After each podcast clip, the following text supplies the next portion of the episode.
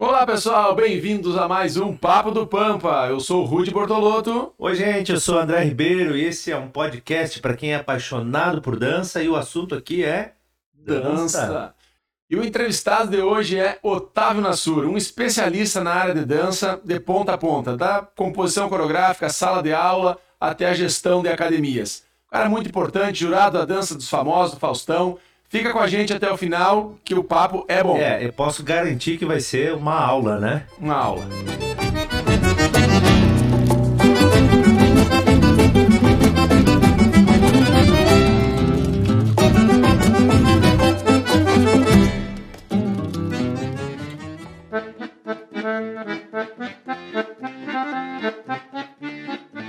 No ar, então? Vamos lá. Vamos lá, então começamos com mais um Papo do Pampa.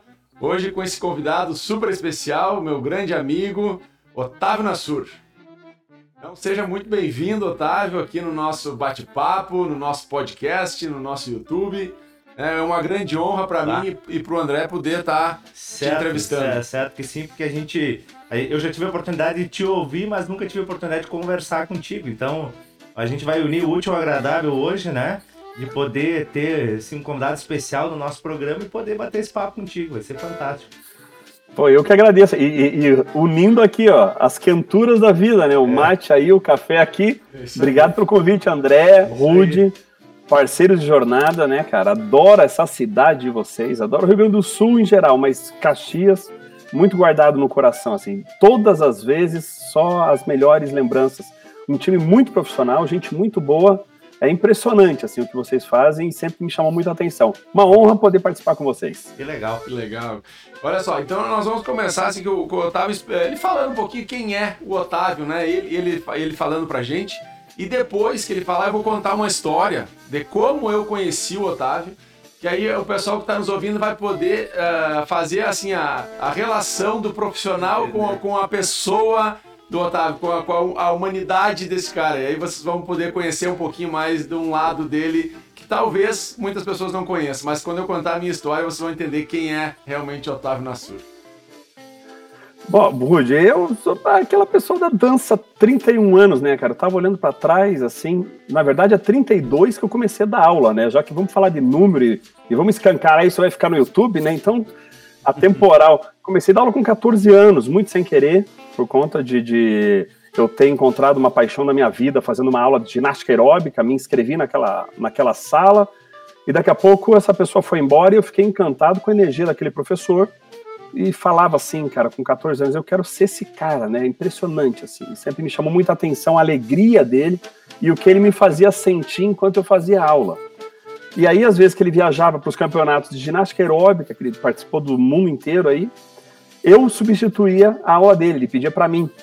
E a minha preocupação, que eu falo, reforço muito, e cada vez que eu conto essa história, me, eu volto a refletir nisso, né, cara? A minha preocupação era, não era acertar, ensinar os passos, era fazer com que as pessoas sentissem o que eu senti na minha primeira aula.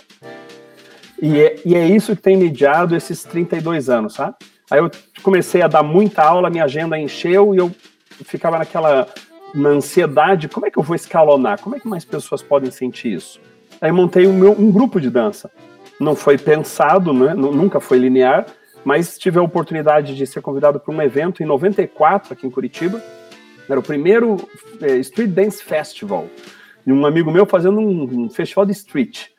Eu já tinha dançado em Joinville em 93, cara, quando nem tinha ainda o gênero dança de rua, a gente participou no jazz lá. Aí foi depois de 93 que em 94 eles abriram, né, efetivamente, reconheceram que isso é um, um tipo de dança, porque até então não era, não existia para ninguém. Montei meu grupo, comecei a viajar com, com esse pensamento, poxa, vamos mostrar mais, mais pessoas têm que ver isso, mais pessoas têm que sentir isso. Talvez sintam vontade de fazer aula, né? E daí vem aquela, aquele pensamento da economia enquanto um todo, que foi quando eu abri minha escola de dança. Então, para mim, fazia mais sentido ainda eu abri escola com 11 grupos de dança, né, de dança, de teatro, mas tinha grupo de axé, dança de salão, né, o Carlinhos Moro dava aula na, na época, tinha grupo de tudo, cara, só eu tinha três de hip hop, o júnior, sênior avançado. E aí, aquele lugar de eu ter um grupo para dançar e atingir mais pessoas, você imagina eu tendo uma escola com 11, né, então eu escalonei esse alcance. E aí passou um tempo, bum, em 2002 nasce o, o FH2, Festival de Hip Hop. Pensei, cara, e se todo mundo pudesse vir para um mesmo lugar, né? Porque eu já estava meio que insatisfeito de circular no, no, Brasil, viajava com o grupo e a, a experiência do meu grupo não era mais tão boa, não voltava com tantas lembranças interessantes como era no começo, tudo novidade, porque aí você começa a refinar, né? Você vai prestando mais atenção em detalhe. Cada vez que a gente viaja para mais lugares, a gente começa a criar uma, uma, um comparativo na cabeça, assim, que a gente exi vai exigindo uma qualidade melhor, um feedback melhor, um, uma estrutura melhor. E ao invés de reclamar, aí eu vou inserir aquele princípio do meu avô, né? Você sempre tem essas duas opções na vida, vai ficar reclamando ou vai fazer algo para resolver. Aí eu montei meu evento em 2002. Eu falei, então, ao invés de reclamar do evento dos outros, que para mim foi o estopim quando eu, jurado, mexeram na minha nota e alteraram o resultado, e eu vi a dona fazendo isso, Falei, cara, não compactuo com esse modelo. Vou fazer um. E aí eu comecei a entender a importância de modelos de inovação em tecnologia, né? Então, em 2002, o nosso evento começou sendo só de danças urbanas, com notas no telão dos jurados após cada grupo dançar, e os comentários gravados que a gente entregava um CD, né, para os grupos no dia seguinte, é com separadas é partes. Essa, essa Cara, isso em 2002, é né? Lá em 2002, imagina, hoje os maiores eventos do país ainda você senta lá e tem que escrever comentário para 90 grupos numa noite, em dois minutos dar um comentário consistente. É impossível. Tem tu coisas foi... que não dá mais para aceitar, né? Pegou essa ideia, tu teve, tu buscou essa ideia aí dentro da, do, da por exemplo, a gente vê em, em, em concursos de é, ginástica, de. Cara, sim, um pouco disso. É, até porque esse meu primeiro professor, ele é o coreógrafo da delegação brasileira de ginástica artística, né? O Rony Ferreira. Acabou de classificar o Brasil para as Olimpíadas agora. Veio do Rio, vai todo mundo para o Japão. É, o coreógrafo da Daiane dos Santos, Camila Comim, fez aquela coreografia brasileirinho, que foi, foi campeã olímpica, pentacampeã mundial. E nesses lugares de ginástica, que eu também sempre fui dessa área, né? É, física, da educação física é, eu via muito, toda vez que acabava uma Olimpíada, e daí aconteceu com o Rony, eles percebem algo que aconteceu de diferente. Poxa, essa atleta acabou de dar um salto muito diferente. Ou o Brasil se destacou nessa Olimpíada porque a composição coreográfica das ginastas de solo chamou atenção.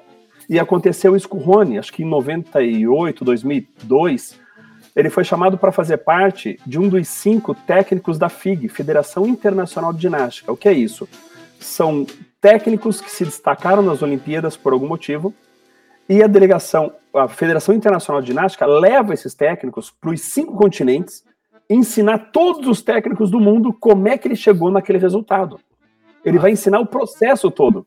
O que acontece nas outras Olimpíadas? Todo mundo subiu o nível, a régua subiu.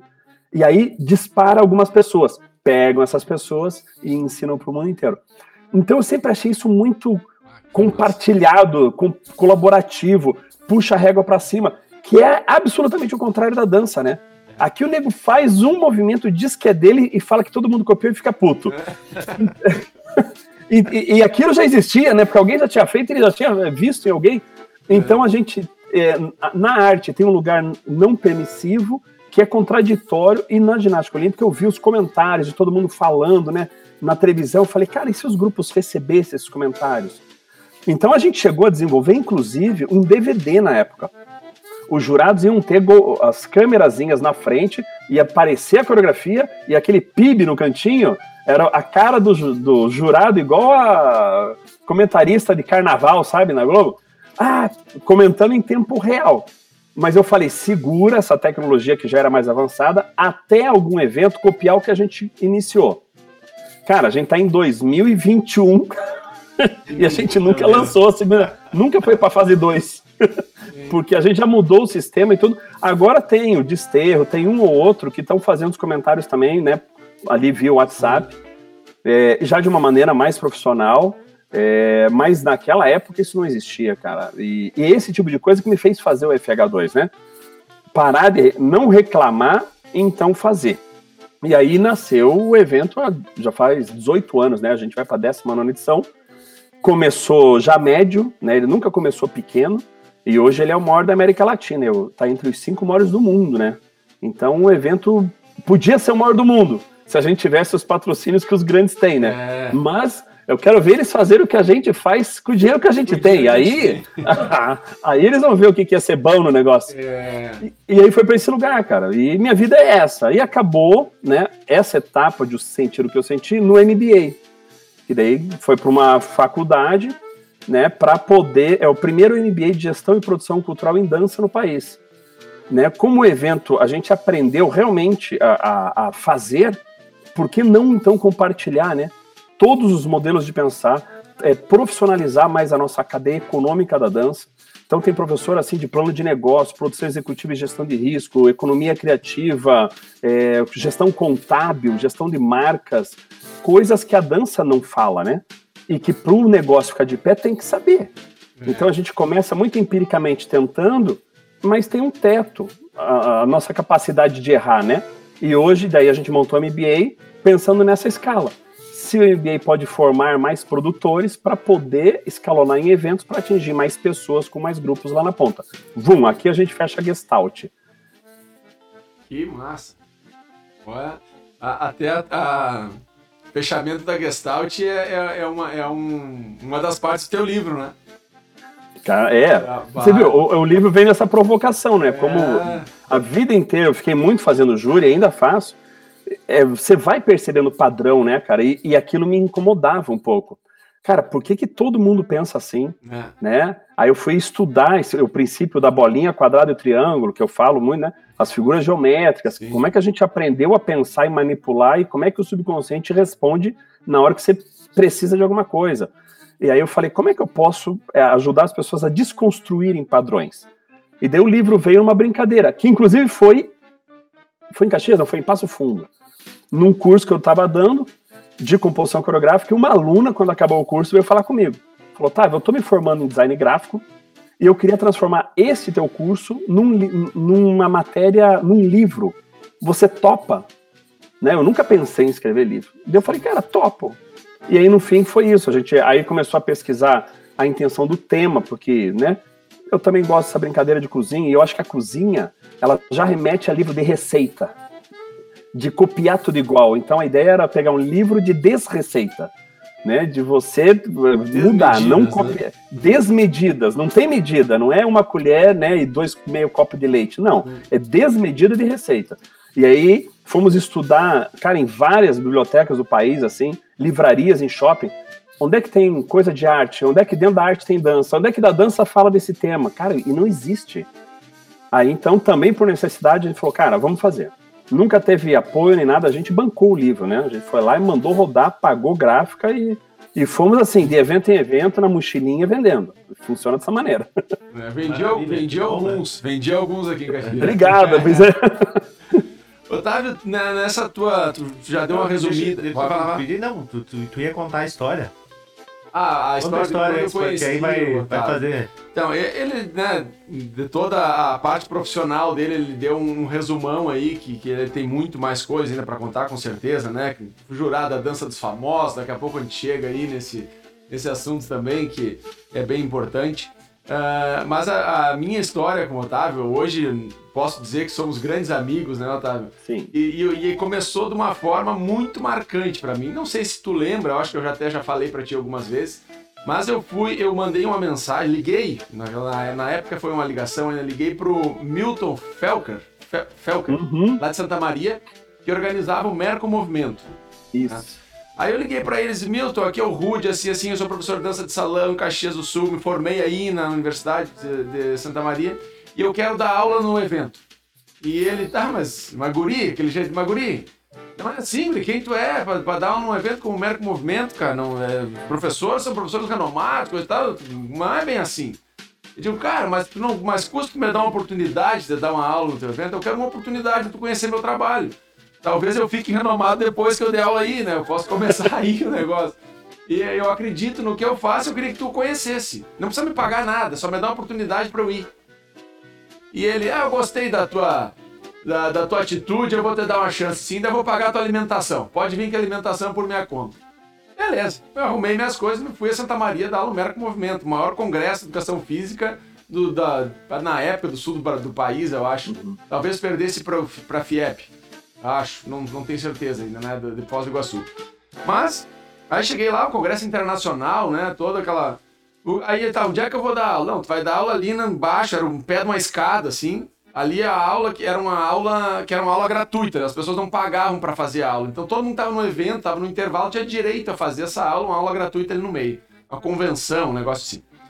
Aí é, o pessoal deu as aulas, tinha várias aulas de academia, tudo era aula de ginástica, né? E aí ah, chegou a minha, minha hora de, de dar aula. O Milton fica lá em cima na escada, assim, no pé da escada, lá no, no topo da escada, olhando. E eu chego pra mulher pra botar minha música e ela me pergunta assim, a pessoa, uma mulher que organizava o som, né? Onde é que estão os teus alunos? E eu disse, oh, meus alunos? Como assim? Não, onde é que estão teus alunos? Não, eu não vou com meus alunos, eu vim lá de Caxias do Sul, não trouxe aluno nenhum.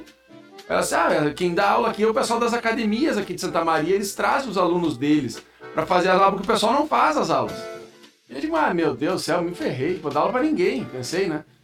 O cara não tinha dormido uma noite antes planejando aquela aula na minha cabeça, tudo planejando, repassando a aula planejada, repassando, repassando o que, que eu tinha que fazer. Era a chance da minha vida, né?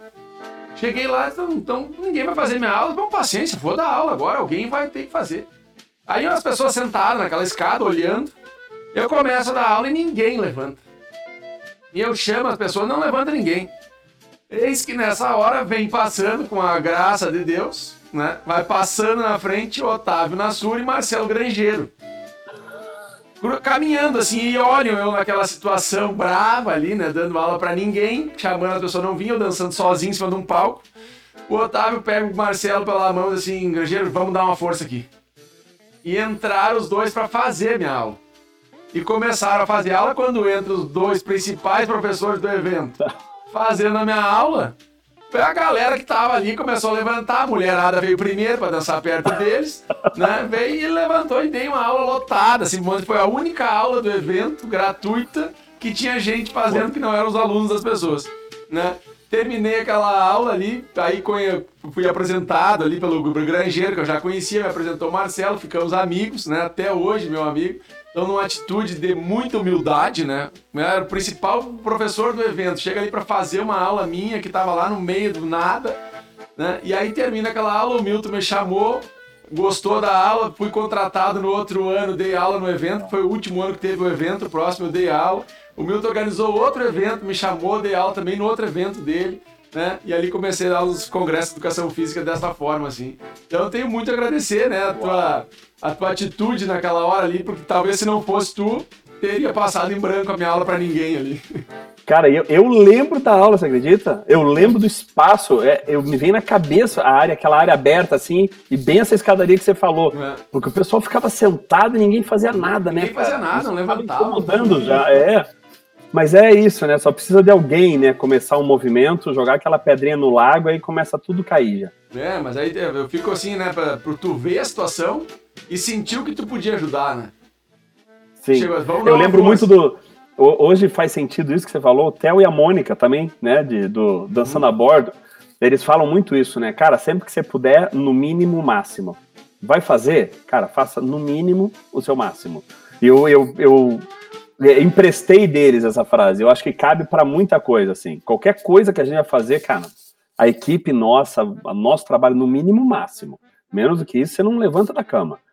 Então é, é isso. Você, e você tava ali, né, cara, no máximo. Eu ah, falei pro Marcelo, cara, né, se a gente não dá a mão, é, é. como é que vai fazer? Aqui não tem concorrência.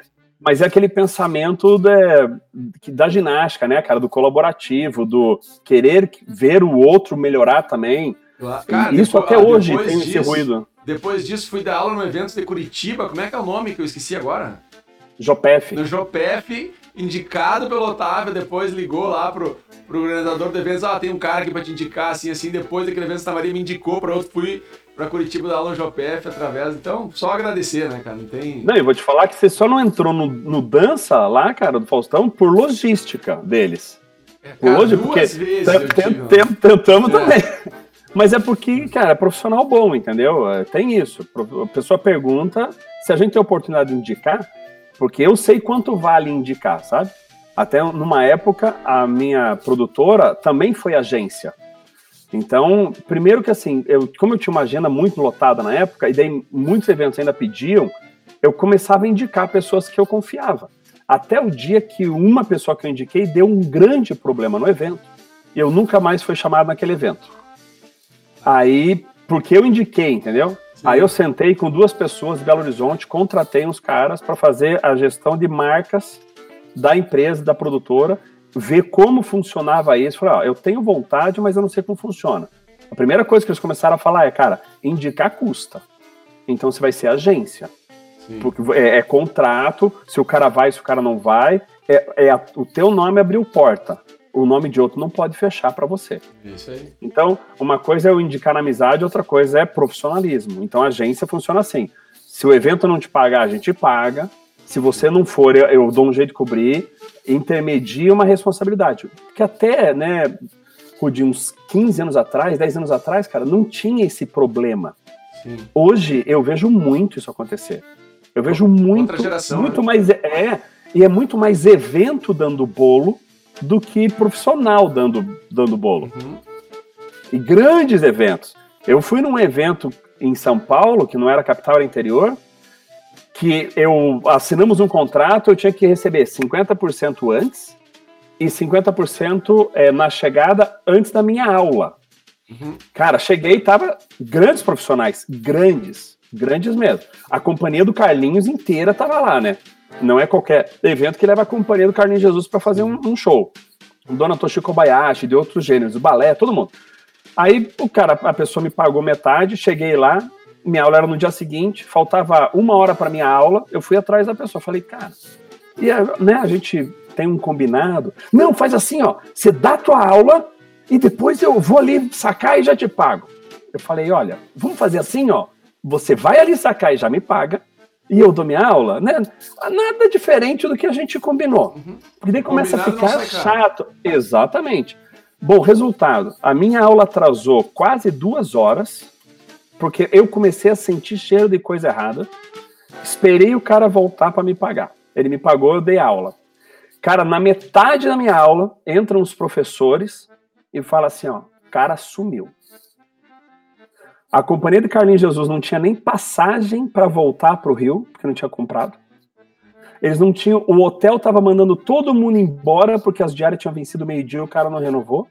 E a pessoa, ó, foi para Itália. Eu sei que eu não podia. Cara, eu me senti mal. Eu era. Foi a única pessoa ali, devia ter uns 20 professores, cara.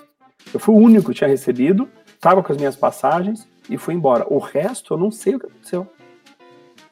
É. Mas isso também é para os profissionais, né, nós de dança, entender que, cara, contrato branco no preto é documento, palavras vão ao vento. É, não é falta de respeito, não, não tem esse papinho mais comigo, ah, mas você não confia em mim, confio.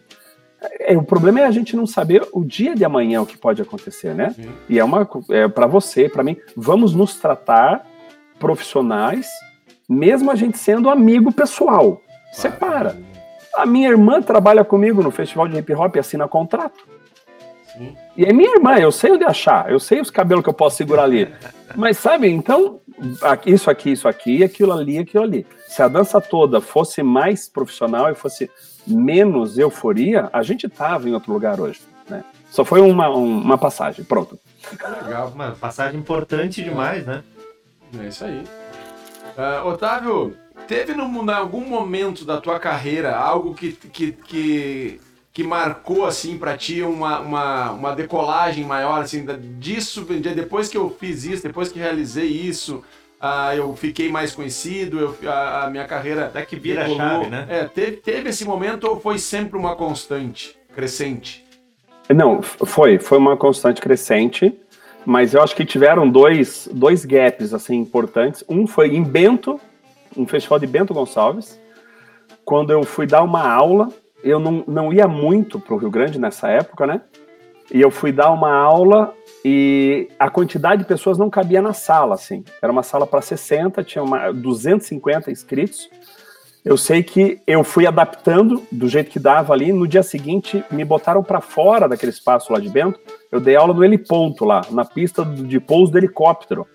E aí, então, dobrou a quantidade de pessoas. Aquilo para mim foi muito marcante. Até porque eu tenho fotos e eu vejo umas crianças assim de 8, 9, 10 anos que eram de Passo Fundo, da Raquel, que depois eu comecei a ir tanto para Passo Fundo que eu montei um grupo, né? O único lugar que eu tive grupo fora da minha escola de dança foi em Passo Fundo, que eu ia todo mês poder trabalhar com as meninas, e depois a gente começou a viajar, viajava os meus grupos juntos. Então, aquela aula foi, foi muito marcante para mim. E a outra foi lá em 99, né, no Festival de Joinville mesmo, com a coreografia, com a Formas em Construção, porque existia uma, um duelo entre eu e Marcelo Cirino, né, que era o grande nome, sempre foi, né, da época, e eu ainda o respeito muito, eu acho que ele abriu todas as portas que hoje a gente frequenta enquanto dança de rua, foi o Marcelo que abriu, mas era uma briga saudável, onde eu ouvia que o dança de rua ia competir, eu inscrevia, mas sempre que a gente chegava, ou eles não iam, ou eles iam eram remanejados para fazer abertura, então nunca dava. E daí Joinville em 98, 1998 foi o primeiro evento que a gente conseguiu se confrontar. Cara, eu preparei uma coreografia que nem usava música. Formas do pesadelo. A gente trabalhou stomp. As meninas, que eram 35, construíam toda a música percursiva no corpo enquanto dançavam. E até então, as competições eram no ginásio Ivan Rodrigues, era um ginásio pequeno. Eu pensei, cara, compramos umas botas de exército, elas falaram, vão quebrar esse, esse ginásio. Exatamente nesse ano, Joinville muda para o Carl Hansen. Aí, aquele negócio para 10 mil pessoas. Eu falei, nossa, mas eu vi, vai, vai parecer aqueles estalecos de festa junina de criança, né? Ali, a, então, tudo que a gente tinha pensado para um espaço mudou espaço e não funcionou. Aí o Dança de Rua ficou em primeiro e a gente ficou em segundo. Aí eu falei, cara, 99 vai ser o ano. E aí a gente montou um trabalho. E o trabalho foi tão. Aí o Dança de Rua não competiu. Foi chamado para fazer uma noite de gala. mas foi o ano que a gente ganhou o prêmio transitório, entendeu? Foi a maior nota do, do festival de Joinville inteiro. Competia a Roseli Rodrigues com o Raça, grandes nomes de grandes gênios, né? A Paula Castro, como trouxe bailarinos cubanos para competir no, no, clássico de repertório. E as meninas lá bateram uma média assim insuportável, foi incrível aquilo. E aquilo me. Eu acho que ali também foi um gargalo, foi um divisor de águas, né? Para onde foi porque era o único grupo feminino do país, né? A gente sempre competiu contra só grupos masculinos. Uhum. Mas essa ascensão, Rude, foi sempre constante. A gente participou em cinco anos, os primeiros cinco anos do grupo foram 37 festivais e 35 primeiros lugares. E o grupo atingiu, é, essa nota em Joinville, a maior nota do evento, foi no quarto ano do grupo. Então, assim, eu entendo que é uma ascensão rápida. Em quatro anos chegar nesse lugar, Sim. né? Difícil é manter. Porque, cara, eu montei meu grupo, eu tinha 17 anos, né? Sim. E aí você tem que aprender a, a gerir essa empresa de mulheres, né, de uma outra maneira. É, virou um negócio. Ali tu ali eu entendi que era negócio. Deu esse exemplo né, de Joinville aqui como um, do, um dos marcos, assim, né? Por coincidência, a gente entrevistou semana passada o Matheus Brusa, que tu conhece muito, né? Sim. Teu parceiro em alguns trabalhos já. E ele também né, dá essa referência como Joinville, um marco dele lá da, quando eles ganharam o prêmio de melhor grupo, né? Ele melhor coreógrafo também no ano, e aí deu uma, uma decolada na carreira também. Então... E, mas, e, e era uma época é, que era mais reconhecido o evento. Eu acho que o Joinville deu uma decrescida, assim. Até porque outros bons eventos né, começaram a surgir. Uhum. E, e lá institucionalizou demais, né? Deu uma esfriada na, na, na relação humana, virou um business mesmo. Virou uma feira da sapatilha. Sim. Então, eu, ganhar hoje lá não, não te projeta tanto quanto alguns eventos mais específicos da área. Né? Na dança de salão, tem dança de salão em Joinville? Eu até me pergunto, porque eu não lembro Cara, de ter assistido. Eu acho que já teve, mas é muito é. pouco, né? É muito pouco. Então, tem muitos gêneros que não, não projetam, o festival é. não, não tem expressão. Hoje eu posso falar com muita segurança que se a pessoa quiser se posicionar no hip hop, não é Genville, cara, vai ter que vir pro FH2, né? Sim. Porque lá vão ter 13 grupos e aqui tem 130. Então, e todo mundo tá olhando aqui, né? Tá, a coisa tá acontecendo. Deixa eu, deixa eu mudar um pouquinho, ó. A, a, mudar a prosa, né? É, é, é, é, muito. É fantástico ouvir uma palestra tua. Assim, tu consegue pegar a gente do início até o fim e o cara fica ali. Prender né, atenção, né? Pilhado, né? Pilhado é, com o desenvolvimento que vem nela. E aí a, a, pergunta é a seguinte: É, tu acha que esse, esse, esse teu. É, essa tua oratória, a dança te levou a isso? Ou isso te ajudou na dança? Isso me ajudou na dança. Já tinha isso, então, e aí depois só foi desenvolvendo eu, por outros caminhos. É, é, eu acho que na dança eu exercitei isso. Eu fui exercitando, mas não foi na dança. Mas talvez, foi, a, dança, exemplo, mas talvez a dança é, tenha te ajudado na expressão, né? Sim, sim, sim. Ela é mais libertadora, ela, ela deixa mais à vontade, hum. corporalmente, né, isso, cara? E quando você é, sinestesicamente fica mais confortável, você vai entendendo. E eu tenho uma, uns princípios, sabe? Depois, claro, eu fui estudar, li muito, fui. Eu ia percebendo. Primeiro, todo mundo gosta de pessoas agradáveis, né? Eu, esse meu ídolo, o Rony, era uma pessoa dessa. Onde ele chegava, bro, todo mundo colava na pessoa. Sempre alto astral, sem reclamar e tal. Então, eu sempre também tive um projeto de patrocínio embaixo do meu braço. Por conta do festival, do meu grupo, das viagens, de qualquer coisa, sempre fiz isso. E aí, cada vez que eu apresentava, eu ficava pensando como que eu tenho que melhorar isso. Como é que eu começo uma apresentação? Como é que as pessoas vão chegar ali e eu vou iniciar um assunto? Né? Como é que eu quebro esse gelo? Né? Como é que eu desconstruo essa barreira? Cara, deixa eu trazer as pessoas para serem pessoas. Putz, então vamos dar uma brincada aqui. Eu trago um tema aleatório, né, cara? Alguma coisa que está acontecendo no momento. Vou falar do Corinthians, vou falar de qualquer coisa.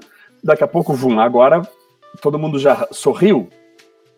E isso, eu, na palestra eu mostro. Eu vi um palhaço na escola da minha filha uma vez. Ele foi dar uma palestra e antes dele começar a falar, uma criança levantou a mão e falou assim: Palhaço, antes de você dar palestra, a gente pode brincar? Aí o palhaço fala assim: Mas por quê? Aí a criança fala assim: Não, porque depois que a gente brinca, a gente vira amigo. E na dança, cara, professor de dança ainda não entendeu isso. Alguns, é. né? Uhum. Que isso começa do lado de fora da sala. Isso começa na cantina. Aquele primeiro aluno, aula experimental, morrendo de vergonha. Cara, ele tem que dar tanta risada antes, fora, para valer a pena a aula. Se ele entrar no estado de nervosismo, a experiência dele não vai ser agradável. Ele vai se sentir mal, ele vai olhar para o lado, vai ver todo mundo muito legal e falar, cara, isso não é para mim. Então, um lugar de conforto é você trazer o humano para ser humano. E aí a gente vai, claro, vai estudando é um maneiras né? de, de Exatamente. Como que você vai soltando um monte de assunto? E isso a dança me ensinou, né? Essa, esse olhar periférico. Eu tô falando com uma pessoa, mas eu tô vendo a reação de todo mundo. Cara, isso não, não agradou tal pessoa. Aí eu começo a jogar um monte de coisa na mesa para ver como é que essa pessoa responde. Isso também eu aprendi na ginástica aeróbica. Eu, eu competia na aeróbica, tinha dois minutos e cinco jurados na mesa. Árbitros, né? Então, o, o Rony, que era o meu técnico, ele falava, Otávio, você tem que sempre estar tá ali, ó, da direita para a esquerda. Você não fica olhando o primeiro jurado. E vai, vai, a hora que ele sorri para você, você muda para o segundo. Então era um tal de caras e bocas, e o cara sorria e mudava para outro jurado. E pum, bombardeava esse jurado. E muitos campeonatos eu não conseguia chegar nem no quarto, entendeu? Parava no terceiro. Então você vai, se sem falar, a gente vai adquirindo a habilidade de fazer a pessoa se conectar com você, puta, falando fica um pouco mais fácil, né? Só que a pessoa, a, a gente tem que estar tá ligado nesse lugar sensorial, de saber quem está à vontade, quem não está, como que você respeita esse espaço, que espaço você pode invadir, trazer essa pessoa para você, e essa é uma grande chave. E, e, e, essa função agora de aulas com, com, pandemia, as pessoas todas de máscara, como fica difícil a gente fazer a leitura, porque é, é, exatamente isso, tu tá falando e tá, tu tá vendo o sorriso da é, pessoa. É só o olho, né? Tem que ver pelo olho. Tu sabe que a coisa tá funcionando. E é. hoje fica a dúvida, assim, tá funcionando? Será que eu tô indo, tá no caminho, tem que trocar o caminho? É, a máscara atrapalha bastante, né? Nossa. É, mas ah, faz a gente sair da zona de conforto também. Ei, também. Claro. É, a gente tem que desenvolver outros signos. É, Cara, quem eu... entendeu, quem entendeu, balança a cabeça. Né? Quem é. entendeu e curtiu, faz assim com a mão. Quem entendeu e achou demais, joga as duas mãos para cima. Aí as pessoas, o negócio é fazer o corpo responder. Né? A pessoa tá ali para exercitar essa linguagem corporal. E aí ela vai ver melhora no escritório dela, dele, né? Lá no meu trabalho eu consegui melhorar o, nosso grande problema da dança é as pessoas ainda não entenderem o benefício que isso leva para as carreiras delas, fora da sala de aula. É, a gente não, não aponta, a gente não cria pontes, E a gente realmente não está pensando que ela está comprando este produto, a gente ainda está querendo ensinar passinho. E aí a gente não tem produto nenhum, né? Porque isso eu, aí. Eu lembro muito da, da, tua palestra quando tu disse que o professor de dança tem que entender que a gente não vende passo, a gente vende sensação. Exatamente, exatamente. A pessoa tem que se sentir, né? Como eu me senti naquela primeira aula. Ah, Para fazer sentido, é preciso sentir. Essa frase muito repetida. E, e todo mundo que entra está buscando alguma coisa. Eu estou fazendo um, uma consultoria com uma dona de uma escola lá do Nordeste Cara, a gente tá dois, três dias trabalhando só com a secretária. A chave das escolas de dança é a secretária. Se a secretária não tem o um feeling no telefone ou no atendimento físico de entender o que realmente aquela pessoa está buscando, ela, a pessoa para ali e fala: Eu quero fazer samba. É, tem terça e quinta? Aí a secretária fala: Não, é só na sexta. Ah, acabou, acabou às vezes a pessoa nem é samba, ela tá querendo, ela tá querendo alegria. né? Ela, ela só tá querendo ficar. participar, né? Exatamente. Três perguntinhas, ela já vai sacar. Ah, mas olha, o que você está buscando, talvez você encontre na sala de forró, que é bem no horário que você, tá, que você tem disponível. Isso Não quer experimentar? Cara, então falta. E quem investe nessa pessoa na secretaria? Nós já investimos não... bastante, graças a Deus. Sim. Mas é o lugar, você entende? Nosso, o nosso grande funil de vendas é a secretária, cara. É, ah. é a pessoa que traz para dentro. Não que tem que saber qual é o princípio. Nele, né? Exatamente. Qual é o princípio da escola? Por quê? Trazer um monte de coisa. Assim, investir um tempo de você desenvolver perguntas e respostas que seja a sua cara, se é, é a tua escola. A Disney tem 70 mil funcionários. Ela não permite que a pipoqueira responda para os clientes da forma que a pipoqueira vê a vida. A pipoqueira na Disney tem um perfil, né? Ele chama de persona. Ela tem uma história que ela tem que ler. Quem é essa pipoqueira? Puxa, é uma pessoa assim, ela acorda sempre conta três piadas, ela abraça duas árvores, para ela tá total. Ela sabe, na hora que ela tá botando a roupa de pipoqueira, que seja roupa de secretária, que seja roupa de professor da tua escola, cara, dane-se os seus problemas. Não é que eu sou insensível, mas da porta para fora. A hora que você botou o pé aqui, veste esse personagem que é o que as pessoas compraram e entrega para as pessoas. Isso é a cara da, da, da escola de dança. Você tem um perfil de atendimento. Senão, cada um vai responder do jeito que quiser, nas coisas que acreditam. Quer convidar o vegano para o churrasco. E daí ainda fala: Nah, você não é gente, né? você entendeu? Não, cara, a escola não responde dessa maneira. Então, a gente não prepara a nossa equipe para esse modelo de atendimento. Porque é, os professores e a secretária não sabem no que a escola acredita. A escola usa canudo plástico, a escola, deve, a escola faz recolhe agasalho, a escola leva todo mundo junto entregar, a escola não desperdiça. Quem é a escola? Se a instituição não está forte, você não tem cara de nada. Aí todo mundo vai tatuar o que quiser. Aí vira uma bagunça, né? Nem cara, sei se era esse lugar, sabe? Não, Mas eu já, já Olha só, é, eu, eu, tinha três perguntas aqui para fazer. Tu, não, duas duas tu respondeu já agora direto, assim, né? Que uma era uma dica para um professor de dança. Já deu ali, que é cativar o aluno antes de entrar na sala. Para mim, né? Cara, é. Tenta aí. É. Depois era uma dica para dono da escola. Invista na secretária. né? Demais. Treine treine, crie todo o storyboard, assim, ó, de todas as perguntas possíveis. Leva uma semana pra fazer. É, e, e, e, ter... e, todas as respostas. Perfeito. E a terceira, então, que ainda tu não respondeu, uma dica, então, para um bailarino. Cara, se você acha que é o que você quer fazer, cara, é até sangrar o pé, né? Não tem saída. Agora, sim, é, não adianta você ser bom virtuoso, só na virtuose da coisa, né? Porque o talentoso normalmente é aquele que não vai para frente. A gente vê o esforçado se manter. Eu tenho muito medo dos talentosos sempre. Muito, é, um, é desespero, porque é. tem porta aberta num monte de espaço, mas não consegue criar raiz nenhum. Uhum. Então, assim, primeiro tem que mostrar profissionalismo. Não é porque é bailarino, não é porque é aluno, se é pagante ou se faz parte de grupo, não. Só vai dar o passo à frente a hora que alguém reconhecer e falar: não, cara, essa pessoa é ponta séria, assim, dá para contar. É profissional. A atitude dessa pessoa é profissional. Segundo, tem que in, in, interagir com o time, né? Você tem que entender que se você faz parte de um conjunto e ninguém chega em lugar nenhum sozinho, não dá para você pensar em primeira pessoa, senão é limitada a tua carreira.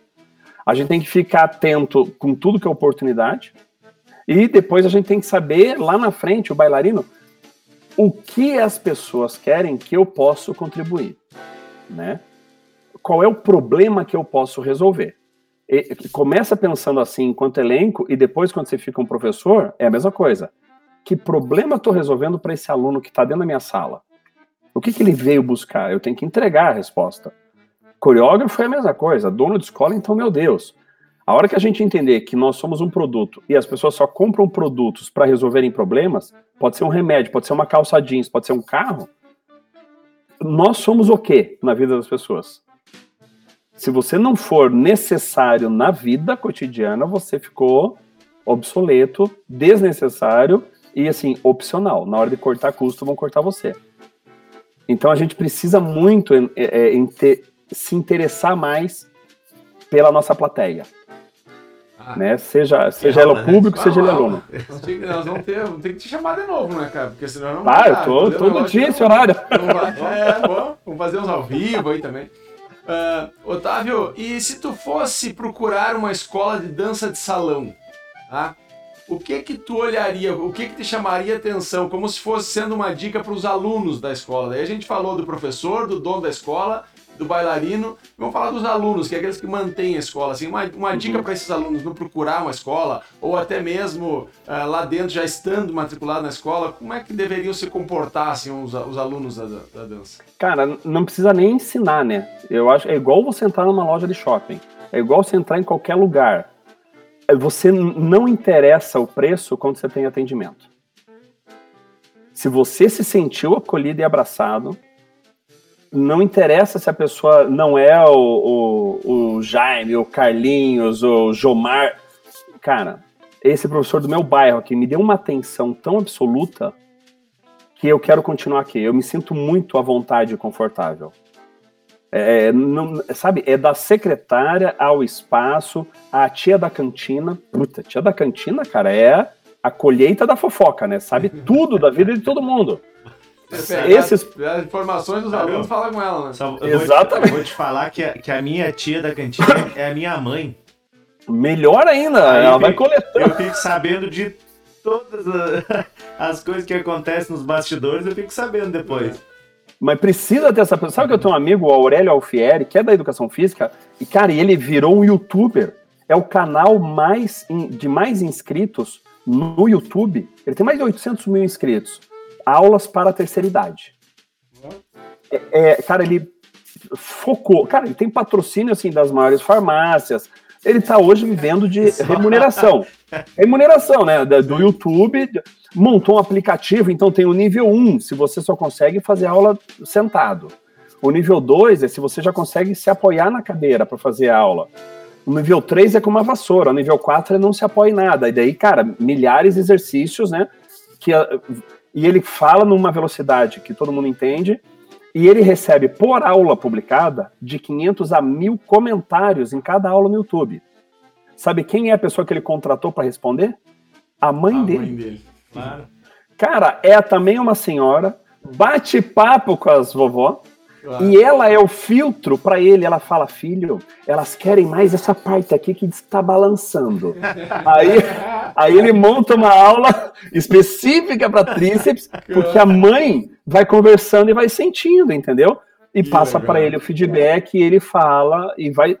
É esse é o modelo. Então, o lugar, se o aluno quer entrar no lugar, é isso, cara. Ele tem que botar o pé para dentro, respirar e já sentir a energia. Energia é uma coisa que, assim, a razão não explica todos os nossos canais de percepção. Tem umas que não passam pelo cérebro.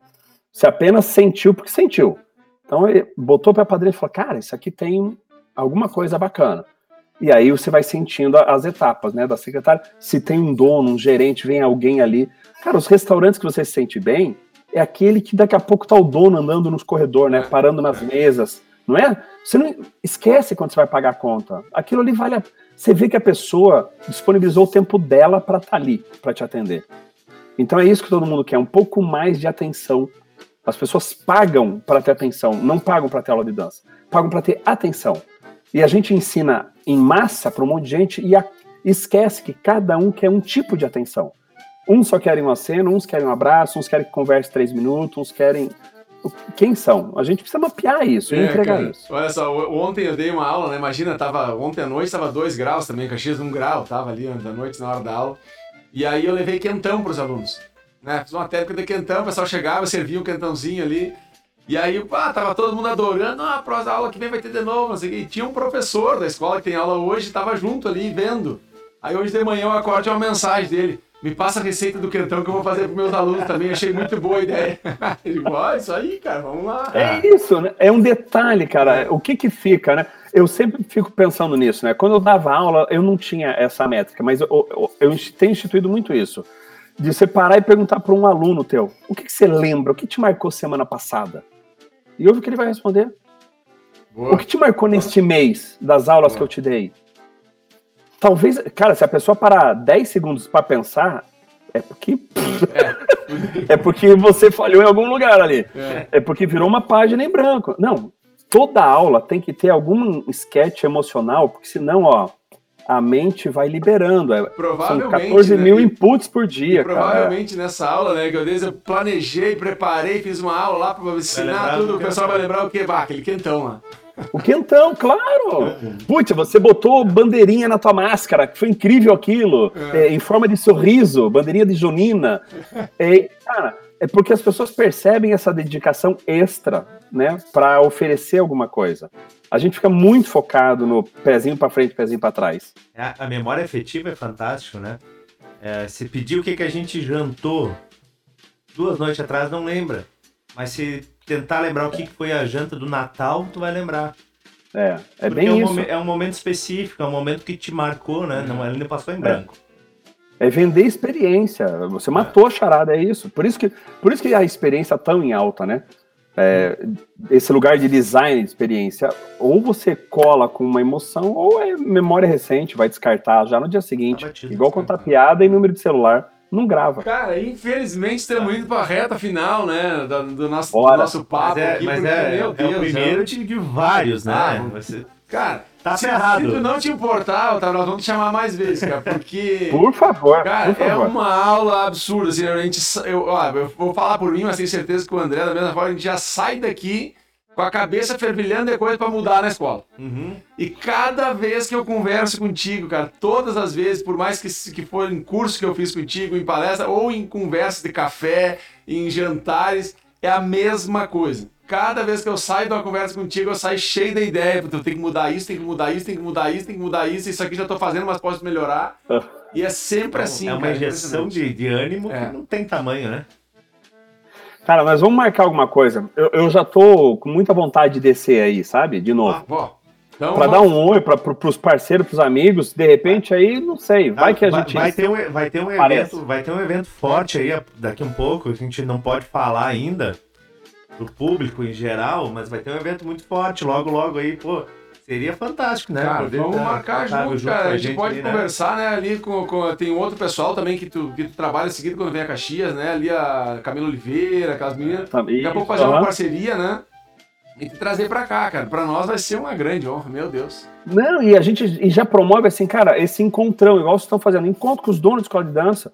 Tem que unir todo mundo, buscar Exato. solução todo mundo junto. Como é que a gente pode pensar para o mercado ressuscitar, né?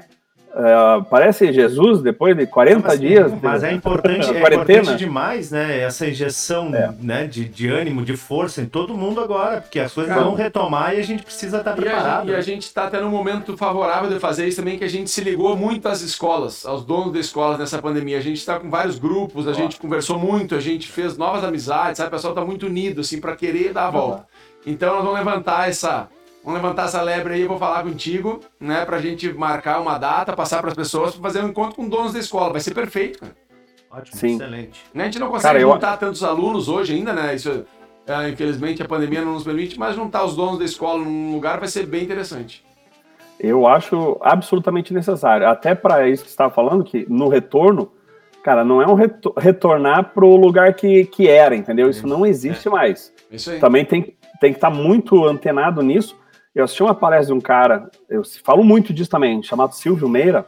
Ele fala assim: primeiro, essa pandemia teve uma mudança radical em agilidade dos negócios, teve uma mudança radical na eficiência dos negócios, teve uma transformação nos modelos de competitividade. Agora, duas coisas que ele frisa.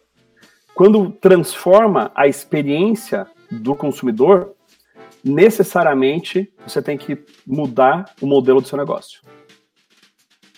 Se mudou a experiência do consumidor, a gente precisa mudar o modelo do nosso negócio. E nessa pandemia, mudou a experiência do consumidor. Primeiro que todo mundo foi para aula online. É Por que, que não deu certo? Né? É Porque- Kodak. Não deu certo porque a gente não conseguiu mudar o modelo. A gente É. quis continuar dando o mesmo modelo de aula para uma experiência que não era física. Isso aí. Então, assim, se, se, as- se os donos não começarem agora a pensar nesse retorno, qual é o novo modelo, vai querer formatar das- da mesma maneira anterior, vai, vai perder o pouco que já tinha. Então, eu acho legal é, dar uma provocação nesse lugar. Eu me coloco à disposição também com vocês. Beleza. Marcado. André, pede aí a nossa história. Ah, é. A gente, a gente pede sempre os nossos convidados contar alguma história inusitada, alguma história engraçada, alguma. Algum, algum fato, assim, que a gente possa depois fazer algum corte aí e, e trazer um monte de seguidor aí. A gente usa os nossos convidados para fazer uns cortezinhos e chamar o povo Cara, depois. Eu acho que nesse ano de 99, porque o Joinville, ele publicava o resultado só no dia seguinte. Então você imagina o que, que não era a ansiedade de um grupo, né? Dormir no alojamento assim. É, Primeiro que não dormia nessa noite, para esperar às sete da manhã, aí o instituto só abria às oito e eles colavam na parede o resultado. Como eu já também, eu já ia anos né, para Joinville, conhecia muita gente lá de dentro, eu sei que é, eu pegava sempre o mesmo colégio para dormir. Eu já conhecia o diretor, então ele já me dava as salas certas. Eu sabia que grupos ficavam com a gente. Então, né, porque, cara, eu tinha 35 meninas, eu tinha que saber, eu tinha que voltar com as 35 meninas, né? E não com 31 gestantes, sei lá o que, que podia acontecer. Festival com um adolescente é, é complexo. E aí, né, separava em três quartos, era 10, 12 meninos cada quarto, e eu ficava num outro com segurança. Eu viajava com segurança particular do grupo. Porque já aconteceu de voltar do festival de Lin- Lindóia, Sojipa, que era em Porto Alegre, três da manhã a gente tomou uma pedrada na frente do ônibus, e aí quebrou o vidro, e o motorista ia parar, e o segurança gritando na orelha do, do motorista assim, não para, não para que é assalto. E quando a gente viu 200 metros na frente, tinham três carros já esperando o ônibus, e a gente passou reto. O motorista todo ensanguentado. Então, eu, eu sempre tive esse lugar de gestão de risco, né? Porque eu tinha meninas de projeto social no meu grupo, mas eu tinha filha de senador da República. Falei, cara, se dá um problema, acaba a minha carreira. Então, eu pagava do bolso um segurança. Pensa num maluco que era uma porta. Ele era o segurança da boate que eu frequentava aqui em Curitiba, chamada Legends. Você não enxergava ele. Pensa num preto azul, sabe? Quando ele abria os olhinhos assim, você achava ele dentro da pista de dança, porque ele sempre estava num cantinho para não dar briga. Ele usava 10 anéis. O cara era gigante, né? Ele era seg- segurança do governador na época e viajava com a gente. Nessa noite de Joinville, quando saiu o resultado, tava eu e ele dormindo no quarto. Aí eu peguei o telefone 11 da noite e falei, cara, eu vou ligar pra Vera, que era minha amiga do instituto. Falei, a Vera, só pra mim, né? Só conta pra mim o resultado, eu não vou falar pra ninguém. Liguei pra Vera, falei, Vera, acredite na minha palavra, eu vou honrar, eu não vou falar pra ninguém. Eu quero que as meninas passem pela experiência da emoção de não, não conseguir tomar café da manhã, entrar no ônibus chorando. A pessoa já começa a chorar antes de ver o resultado. E parece vestibular, até chegar lá. Mas eu, você não precisa fazer isso comigo.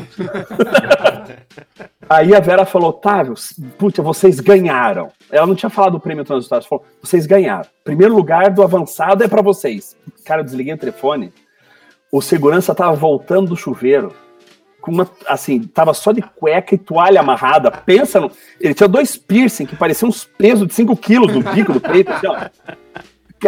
Aí quando eu falei, cara, a gente ganhou! Meu, o cara deu pra começar a chorar de emoção. Ele agachou de cócoras, assim, ó. Mas soluçava tanto que eu fiquei nervoso e eu abraçando, eu acalmando ele, calma, tá tudo bem, vai dar tudo certo, vai dar tudo certo. Se alguém abrisse a porta naquele instante, ia ser muito difícil explicar. Isso aí, cara, isso foi inédito, assim, ó, sabe? Legal. Eu não lembro ter contado pra alguém, mas aquele abraço no negozinho de cócoras, imenso assim, ó, e eu, calma, vai ficar tudo bem. Eu só pensava, se abrirem essa porta, cara, ele de cueca, não vai dar certo. E tem coisas que só a dança pra fazer a gente fazer essas coisas, né? É bem isso, cara. É só, é, e é contra fatos, não é argumentos, né? Que É, e é, tinha acabado ali. Mas enfim, Fantástico. essa é uma história que eu me divirto. Maravilhoso. cara, muito bom. Otávio, cara, sem palavras para agradecer a tua disponibilidade em estar aqui com a gente, trocar, bater esse papo, trocar essa ideia, muito legal. Com certeza faremos outros, né? E a gente tá lisonjeado por essa participação. Agra- aí. agradecer a, a aula, né? Porque é sempre Uma uma aula. aula, né? Eu, eu que agradeço, Obrigado. meus, meus amigos, muito obrigado. E ó, quando vocês quiserem, é só ligar e já vamos pensar nesse encontrão aí, viu? Bora, vamos fazer Fechado. isso. Então tá. Pela dança. Otávio, Feito. grande abraço, obrigado, meu irmão. Aquele brinde, um abraço. Valeu, tchau, tchau. Aê, Feito. feito o break. A- Agora que as letrinhas sobem, É, agora só nós